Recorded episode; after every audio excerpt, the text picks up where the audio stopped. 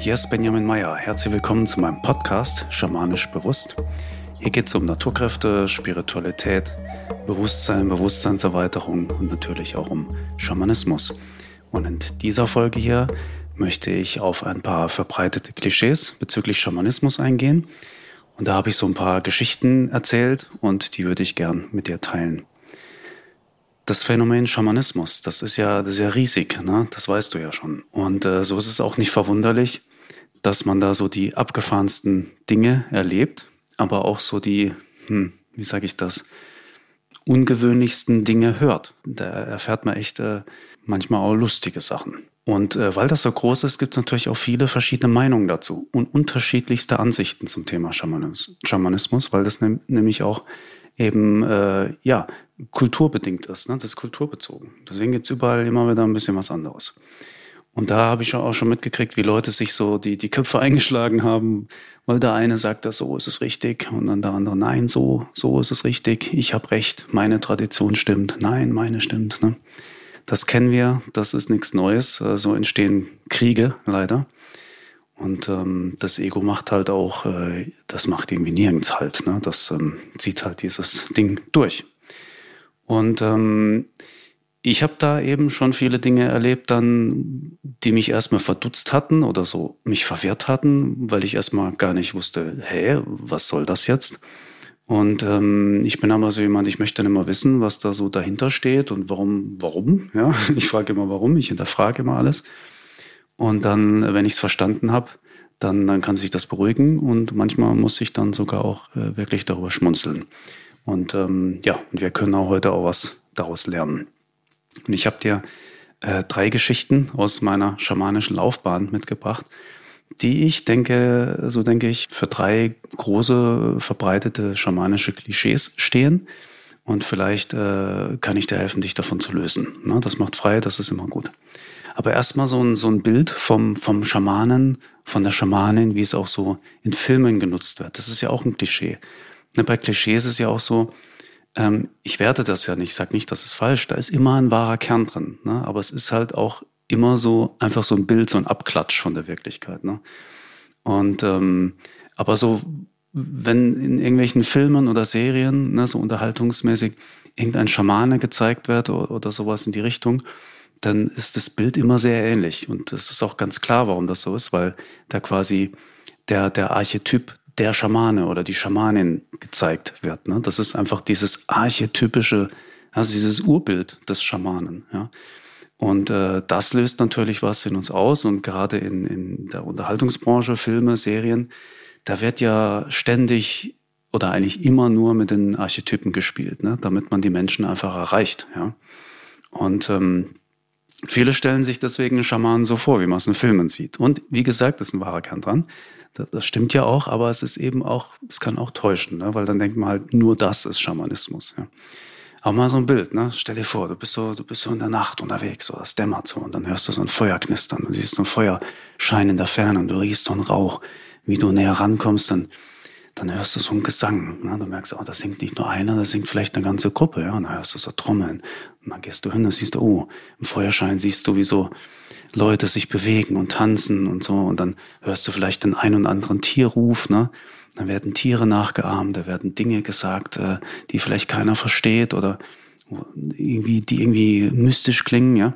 Und dann siehst du da einen, ne? Der ist so, der ist so halbnackt, ja, der tanzt so ums Feuer rum und der scheint so der Anführer zu sein, der irgendwie eine Zeremonie leitet, der vielleicht zwischendurch was trinkt oder was raucht oder eine Rassel in der Hand hat, der ist vielleicht mit bunten Kleidern ähm, oder mit Fellen bedeckt oder so, hat Federn in den Haaren. Ne?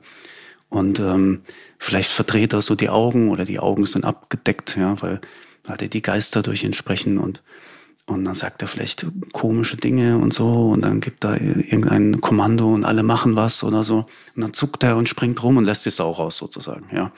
Und das ist so ähm, dieses klassische Bild, was so in, in Filmen abgedeckt wird. Ja, da, da, vielleicht hast du es gemerkt, da kann, da kann jeder gleich äh, relaten. Ja? Also da, da ist man irgendwie gleich drin, weil das eben so ein Urbild ist. Ja? Ähm, und das gibt's auch. Ne? Und das gibt's in schamanischen Kulturen. Da, da wird, da wird genau so äh, werden Zeremonien gemacht, ja? oder in die Richtung. Ja? Und das ist einfach Kultur.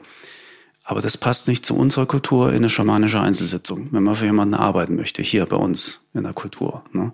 Das ist, das ist, das wäre total äh, verstörend für die meisten. Ne? Die würden sagen, oh Gott, da will ich ja nie zur schamanischen Sitzung gehen. Da, da, da geht ja nicht. das kann ich ja keinem erzählen, dass ich da hingegangen bin. Ne? Ähm, aber wir haben halt unsere Kultur und da kann man auch schamanisch arbeiten. Okay. So eine erste Geschichte, ich nenne die die Geschichte von der Adlerfeder. ähm, vor vielen Jahren war ich so mit meinem schamanischen Lehrer auf einer Gesundheitsmesse an seinem Stand. Den habe ich öfters begleitet und ihm da auf, ausgeholfen, ihn unterstützt. Und da ging es natürlich darum, Werbung zu machen für seine Ausbildungsangebote. Ja. Und da war auch ein schamanisches Ausbildungsangebot dabei. Ich weiß nicht mehr genau, wie das war. Das, äh, das ist so, aber in der Essenz weiß ich noch. Aber da kam dann irgendwann, ich glaube, ein Mann zu uns an den Stand oder zu meinem Lehrer oder zu mir oder zu uns oder ich habe das noch nebenbei mitgekriegt, aber wir haben hinterher viel drüber gesprochen, weil uns das echt so äh, verdutzt hat. Und ähm, der, der, der, der Mann behauptete dann, dass man nur ein echter Schamane sei, wenn man eine echte Adlerfeder besitzen würde eine echte Adlerfeder. Ja, keine, keine gefärbte Truthahnfeder, sondern eine echte Feder von einem, von einem echten Adler. Ja, und nur, nur dann ist man echter Schamane. So. Und, und, und wir waren total verdutzt, ne? da wüssten wir gar nicht, äh, was wir dazu sagen sollten. Ne? So, hä? Hä? und ähm, ich habe mich dann in dem Moment aber auch an eine Dokumentation erinnert, die ich irgendwann, weiß nicht, einige Zeit davor einfach gesehen hatte, ähm, wo erklärt wurde, äh, dass es, dass es äh, strafbar ist, äh, äh Adlern Federn zu klauen, weil die, die, die Adler unter Naturschutz stehen. Das ist mir in dem Moment eingefallen. Da dachte ich, hä? Hä? Die Adler stehen unter Naturschutz und äh, denen sollte man ihre Federn lassen und die ungestört äh, brüten lassen und sowas und die nicht stören. Und wenn man denen jetzt die Federn klaut, das ist nicht so cool. Ja, okay, das war das Erste. Hinterher habe ich mich dann, ne, ich versucht, okay, was, was war das? Was war das? Ja, habe ich mich gefragt. Was, äh, wie ist die Lebenswelt von diesem Mann? Ne? Ähm, wie sieht er das? Warum? Wie kommt er da drauf? Und dann hatte ich das irgendwann verstanden. Ne? Und er muss irgendwie äh, ja, Anhänger von einer schamanischen Kultur gewesen sein, wo es einfach dazugehört, dass der Schamane eine echte Adlerfeder besitzt. Der ist dann einfach davon ausgegangen, wenn es in dieser Kultur so ist, dann, dann muss das für alle Schamanen gelten. Ja. Und wenn dann nicht alle Schamanen oder die das behaupten, Schamanen zu sein, eine Adlerfeder besitzen, dann sind sie keine echten. So, vielleicht ein bisschen naiv, aber ich verstehe, wie man da drauf kommt. Ähm, aber jetzt muss man sich da einfach die Frage stellen, okay, was ist, wenn man Schamane ist und in einem Land lebt oder ja, in, einem, in einer Gegend, wo es keine Adler gibt? Ich bin jetzt nicht der Experte, aber ich glaube, dass es nicht überall auf der Erde Adler gibt. So Afrika oder Australien oder sowas, kann mir vorstellen, dass es da keine Adler gibt. Und da gibt es aber auch Schamanen. So, was machen die dann? Ja, das müsste man denen mal sagen, dass die keine echten Schamanen sind, wenn sie keine Adlerfeder besitzen. Die müssen dann mal irgendwo hin, wo es Adlerfeder gibt und sich ihre Schamanenfeder abholen. Ich probiere das jetzt so ein bisschen ins Lustige zu ziehen, um, um einfach den, den Punkt klar zu machen. Ne? Aber ich werte das eigentlich nicht. Ne? Aber wenn man das bis zum Ende durchdenkt, dann müssen wir sagen, oh, oh nein, äh, ich habe keine Adlerfeder, da muss ich jetzt meinen schamanischen Beruf, meine Berufung an den Nagel hängen oder was, oder wie geht das? Ne? Und, dann, und dann muss man auch mal überlegen, es gibt immer mehr Menschen auf der Erde. Und äh, deswegen kann es auch immer mehr Schamanen geben. Ne? Die nehmen ja auch zu. Und ähm, wenn jetzt jeder Schamane eine echte Adlerfeder braucht, um echter Schamane zu sein, wo sollen denn die ganzen Adlerfedern herkommen? Wie sollten das gehen? Soll man da eine, eine Adler-Massenzucht äh, anlegen, nur damit man genug äh, Federn hat für die ganzen Schamanen. Also bitte nicht. Wahrscheinlich gibt's Menschen, die würden sogar auf die Idee kommen. Ja, die, würden, die würden sagen, oh, da gibt's einen Markt, da kann ich Geld verdienen. Dann mache ich mal eine Adler-Massenzucht. Also bitte, bitte nicht. Ja, Aber ne, das ist ja total absurd. Ähm, wir haben schon genug Massentierhaltung. Ich hab, wollte einfach den Punkt so ein bisschen klar machen. Ne? Nicht in jeder Kultur gehört es dazu, dass der, der schamanisch arbeitet, eine Adlerfeder besitzt. Das ist einfach so. Also keine Sorge, auch für dich, wenn du schamanisch arbeitest, praktizierst und du hast keine Adlerfeder, äh, bist du deswegen kein Blender, sondern auf deine Kompetenzen, auf deine Fähigkeiten kommt es drauf an und nicht, ob du eine Adlerfeder besitzt oder nicht. Dann habe ich so die Geschichte von der Höhle mitgebracht, von der einsamen Höhle. Ja. Ähm, da kam mal einer zu mir und meinte, hm, also, ein, ein echter, ein wirklich echter Schamane, der muss abseits der Zivilisation leben, einsam in den Bergen irgendwo, am besten in einer einsamen Höhle, wo ihn sonst keiner findet und wo sonst keiner ist. Ja, und dann ich auch erstmal verdutzt, ne? Was willst du dazu sagen? So, hä? Und dann muss man erstmal verstehen, was derjenige da sagt, ne? Aber auch wieder, auch wieder das Gleiche, ne? Ähm, hier geht jemand einfach von einer bestimmten Tradition aus, ne? Da, ähm, und da wird wieder die klassische Fehlschlussfolgerung des Egos gezogen. Wenn es bei mir so ist oder hier, was ich für richtig halte, und bei den anderen nicht so ist, dann liegen die anderen falsch. So. Ne? Das ist so ein klassischer Fehlschluss. Wenn man jetzt so ein bisschen drüber nachdenkt, ne, ich stelle mir dann die Frage, okay, wie, wie kommt es dazu? Na, wenn es jetzt da eine Kultur gibt, eine schamanische Kultur, wo es dazugehört, dass der Schamane einfach nicht im Dorf wohnt, äh, weil die Leute auch Angst vor dem haben, weil der macht ja da gruselige Sachen, ne, mit irgendwelchen Geistern und Toten und so. Da will auch nicht jeder was damit zu tun haben. Und ähm, der hat jetzt da bestimmte Bräuche und dafür braucht er bestimmte Kräfte und die sind in den Bergen und dort sind die Energien dafür da und und wenn das einfach so ist und der da lebt, äh, weil das zur Kultur dazu gehört und der ähm, ins Dorf kommt, wenn er bereit ist und man den nicht aufsuchen kann oder so, dann ist das der echte Schamane dort, ne? weil das einfach so dort gehandhabt wird. Deshalb muss es aber nicht überall anderswo auf der Welt auch so gemacht werden. Und zum Beispiel bei uns heute in Mitteleuropa ist die Kultur ganz anders. So viele einsame Berge und Höhlen gibt's gar nicht, ja. Und wir haben einen ganz anderen Alltag. Und das Dorf- und Stadtleben ist anders. Und die Menschen hier bei uns haben auch ganz andere Sorgen als da, wo der Schamane lebt, der einsam in, in der Höhle meditiert, sozusagen. Die Aufgabe von, von einem Schamanen ist ja auch, für die Leute da zu sein, mit denen er lebt. Also in seiner Kultur. Entsprechend lebt er da, wo die Leute sind, denen er helfen kann. Ne? Und er weiß, was die brauchen. Und nicht, was jemand auf der anderen Seite der Welt braucht, wo jemand äh, in, in einer Höhle lebt. So, ne? Das heißt, wenn du bei uns hier schamanisch praktizierst, dann kennst du dich natürlich mit den Sorgen der Leute aus, die hier bei dir um dich leben. Und da musst du so leben wie die und bei denen dranbleiben. Und nichts dagegen, sich ab und zu mal zurückzuziehen und irgendwo einsam zu meditieren. Super geil. Aber wir haben hier halt eine ganz andere Kultur. Ne? Deswegen ist Schamanismus in unserer Kultur, in der Ausführung und in der Erklärung einfach ganz anders als zum Beispiel vor tausend Jahren in der Mongolei. Oh, ist halt einfach so. Und alles in der Welt wandelt sich einfach weiter und äh, ja, darf man auch nicht stehen bleiben. So, eine dritte Geschichte. Die Geschichte von der Trommel, nenne ich das mal. Ähm, das war vor einiger Zeit unter einem meiner YouTube-Videos, wo ich äh, über die Trommel als äh, schamanisches Ritualwerkzeug was erklärt habe. Und da habe ich so die These aufgestellt, das ist halt einfach auch meine Erfahrung, dass die Magie der Trommel vom Menschen kommt und nicht von der Trommel. Ja? Und dann hat einer in den Kommentaren darunter eine Diskussion angefangen, ähm, auf die ich mich mal ausnahmsweise eingelassen habe. Wundert euch nicht, ich mache das normal nicht, weil das ich einfach erlebt habe, dass das zu nicht viel führt, weil viele Menschen haben einfach ihre feste Meinung und die wollen dann nicht, äh, die wollen dann nicht miteinander reden und austauschen, sondern die wollen manchmal auch einfach nur rumstenkern. So, das ist typisch Internet heute. So, da habe ich einfach keine Lust drauf. Und er meinte so, nee, das ist umgekehrt. Die Magie kommt von der Trommel und nicht von den Menschen. Ja. Aber ganz einfache Frage. Wenn keiner die Trommel trommelt, passiert kein Trommeln, oder? Also da, da, man, man hört nichts, wenn die da rumsteht. Ne? Also es, es ist so tatsächlich, wenn man schamanische Trommel hat, äh, die rumliegt, dann kann die durch ihre Präsenz im Raum wirken, auf jeden Fall. Und wenn man jetzt viel Heilarbeit damit gemacht hat, oder sie damit aufgeladen hat oder mit Naturgeistern gearbeitet hat, ne, die kann man auch segnen und so, der hat die besondere Kräfte. Klar, auf jeden Fall. Und dann hat so eine Trommel nochmal eine ganz andere Magie, äh, also eine ganz andere energetische Wirkung als jetzt äh, eine Trommel, mit der man äh, noch nie so gearbeitet hat und die nicht gesegnet ist. Aber der Mensch nutzt die Trommel als Werkzeug, als Ritualwerkzeug. Ja, deswegen das Trommeln an sich kommt von den Menschen. Und ähm, mein, mein Gesprächspartner dort wollte dann die Argumentation ins, ins Absurde führen, um mich aufliegen zu lassen und fragte dann, ja, wie ist das dann, wenn ich Schlagzeug spiele? Bin ich dann auch Schamane oder was?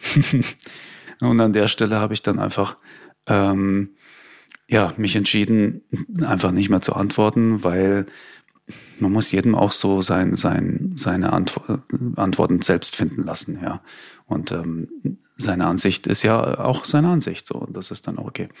Aber am Ende ist es halt so, ohne, ohne den Menschen passiert kein Trommeln. Ja, schon die Idee, dass es da eine Trommel gibt, also ein, eine Trommel zu erschaffen, das kam ja schon von Menschen. Menschen haben Trommeln gebaut. Die wachsen ja nicht an Bäumen. Ne?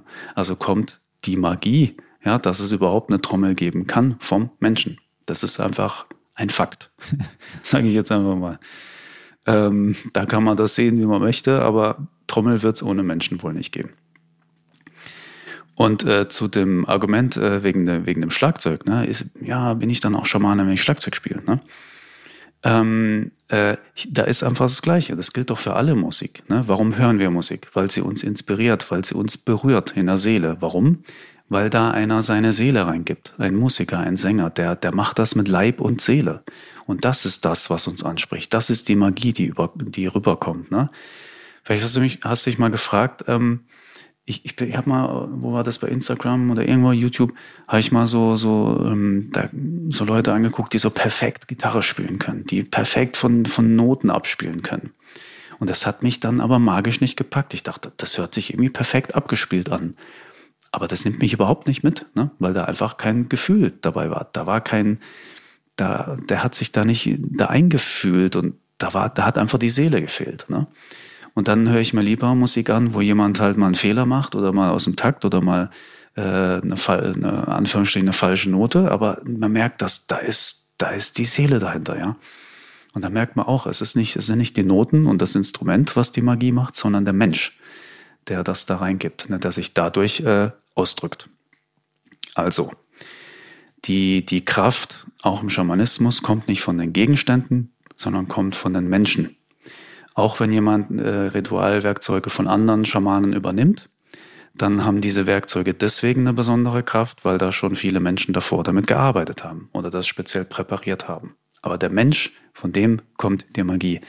Äh, der, der Mensch schafft, erschafft etwas, der ist der Schöpfer, ne? da kommt die Magie einfach her. Und ähm, Schamanismus wirkt einfach zusammen mit, mit äh, nicht alltäglichen Kräften und Wesen. Ne? Und da ist es so ein Zusammenspiel. Ne? Dann hm, kommt vielleicht ähm, eine, eine, eine Kraft von, von Krafttier oder von, von einem Pilzgeist und der Mensch äh, macht den Rest und so ist es so ein Zusammenspiel. Ich hatte auch mal so eine, so eine Ausbildungsteilnehmerin, ist auch schon ein paar Jahre her, die war äh, Cello-Lehrerin, Cellistin, auch so, so Konzerte gespielt. Und die hat mich da irgendwann gefragt, kann man denn irgendwie so das, das Cello-Spiel mit dem Schamanismus vereinen? Und dann haben wir uns mal getroffen für eine Session, haben wir rumexperimentiert. Und dann ähm, hat sie äh, ein, ein, ein Lied gespielt, irgendwas von Bach war das. Und dann ähm, habe ich sie auf eine, auf eine innere Ebene geführt und dann war das so, dass, dass wir ein Krafttier eingeladen hatten, äh, da durchzuspielen und dass sie energetisch äh, quasi mich äh, innen erreichen sollte. Nicht einfach nur das Lied spielen, sondern mich energetisch erreichen sollte. Wir haben da so eine Technik aus, ausgeklügelt. Und hat sie das gemacht und ich habe fast weinen angefangen. Ja, weil mich diese Musik ganz anders äh, das hat mich einfach innen ergriffen. Ja, davor war es eine schöne Musik, ja, gut gespielt. Und dann war es so, da war, da war das eine Heilung für mich, ja. Ähm, und das war nicht das Cello, sondern das war, weil das hat, weil er hat sie ja davor auch gespielt, ne? Sondern das war sie. Sie hat da was Magisches damit gemacht. Sie hat schamanisch mit dem Cello gearbeitet. Ja? Das war echt krass. Ja, also was habe ich so über die Jahre gelernt? Also ich kann noch viele Geschichten erzählen, aber ich glaube, die drei Sachen, die sind so, die bringen so ein paar wichtige Klischees auf den Punkt. Also Schamanismus ist vielseitig. Da gibt es unterschiedlichste Ansichten, alles klar. Ich denke äh, auch, ähm, jeder darf seine Sicht da haben, aber man sollte nicht den Fehler machen, dass man seine Sicht auf andere überträgt. Ne? Also nur weil für einen selber was richtig ist, muss das nicht für alle anderen gelten. Also das ist ganz wichtig. Ich mache es auch so, ähm, ähm, ich gehe den, den Dingen nach. Ich bin da ganz praktisch. Für mich muss es nachvollziehbar sein und es muss äh, effizient sein. Und ähm, ich glaube erstmal nichts, sondern ich höre mir was an und denke so, ah, interessant. Dann brauchen wir immer so ein paar Grundannahmen, ne, von denen aus man starten kann und dann bei Zeiten prüfe ich die Dinge. Also ich gehe da ganz pragmatisch vor, mache meine eigenen Erfahrungen. Und bei, für dich jetzt, ne, was auch immer du da schamanisch hörst, hm, wenn es dich wirklich interessiert, dann ist mein größter Tipp, ne, wenn du rausfinden willst, was ist jetzt daran, stimmt das jetzt oder stimmt das oder wer hat jetzt recht, mein größter Tipp, ähm, den ich dir mitgeben möchte. Du musst in die eigene Erfahrung gehen. Mach eigene Erfahrungen. Prüf das durch eigene Erfahrung. Da wirst du sehen, was stimmt, was für dich stimmt. Und da hast du dein eigenes Wissen geschaffen. Und ich denke, äh, darauf kommt es am Ende an. Ja, und dann können andere behaupten und sagen, was sie wollen. Wenn du dein Wissen hast, das ist nicht diskutierbar. Das ist einfach dein Wissen. das ist deine Wahrheit dann, weil du das so erfahren hast. Ich hoffe, das war spannend für dich, so ein paar Geschichten zu hören über schamanische Klischees. Ähm, folge sehr gerne meinem Podcast, abonniere den sehr gerne und sehr gerne bewerten, am liebsten mit fünf Sternen natürlich. Und wenn du andere kennst, für die das auch spannend sein könnte, äh, schick denen sehr gerne den Link. Und ja, dann vielen Dank, dass du äh, zugehört hast. Und äh, wir hören uns dann hoffentlich in der nächsten Folge. Mach's gut, bis dann.